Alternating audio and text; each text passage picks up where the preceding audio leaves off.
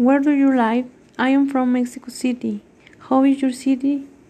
It is very tourist place, has several monuments. The most popular is the Angel of Independence. What places are there in your city?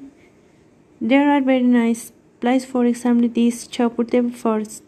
It is very large and there is the zoo of animals that many foreigners visit. Right there is the Chapultepec Castle and the History Museum. Wordings of Mexican Revolution. What activities can you do in your city? Going for a run in the parks, visiting museums, going to museum and parks, go to singers, concerts, mentioning some of the most attractive of the. What do you like about your city? I really like nature. Parks are my favorite place. What do you dislike about your city? Trafficking, pollution, crime, and lack of better education in school.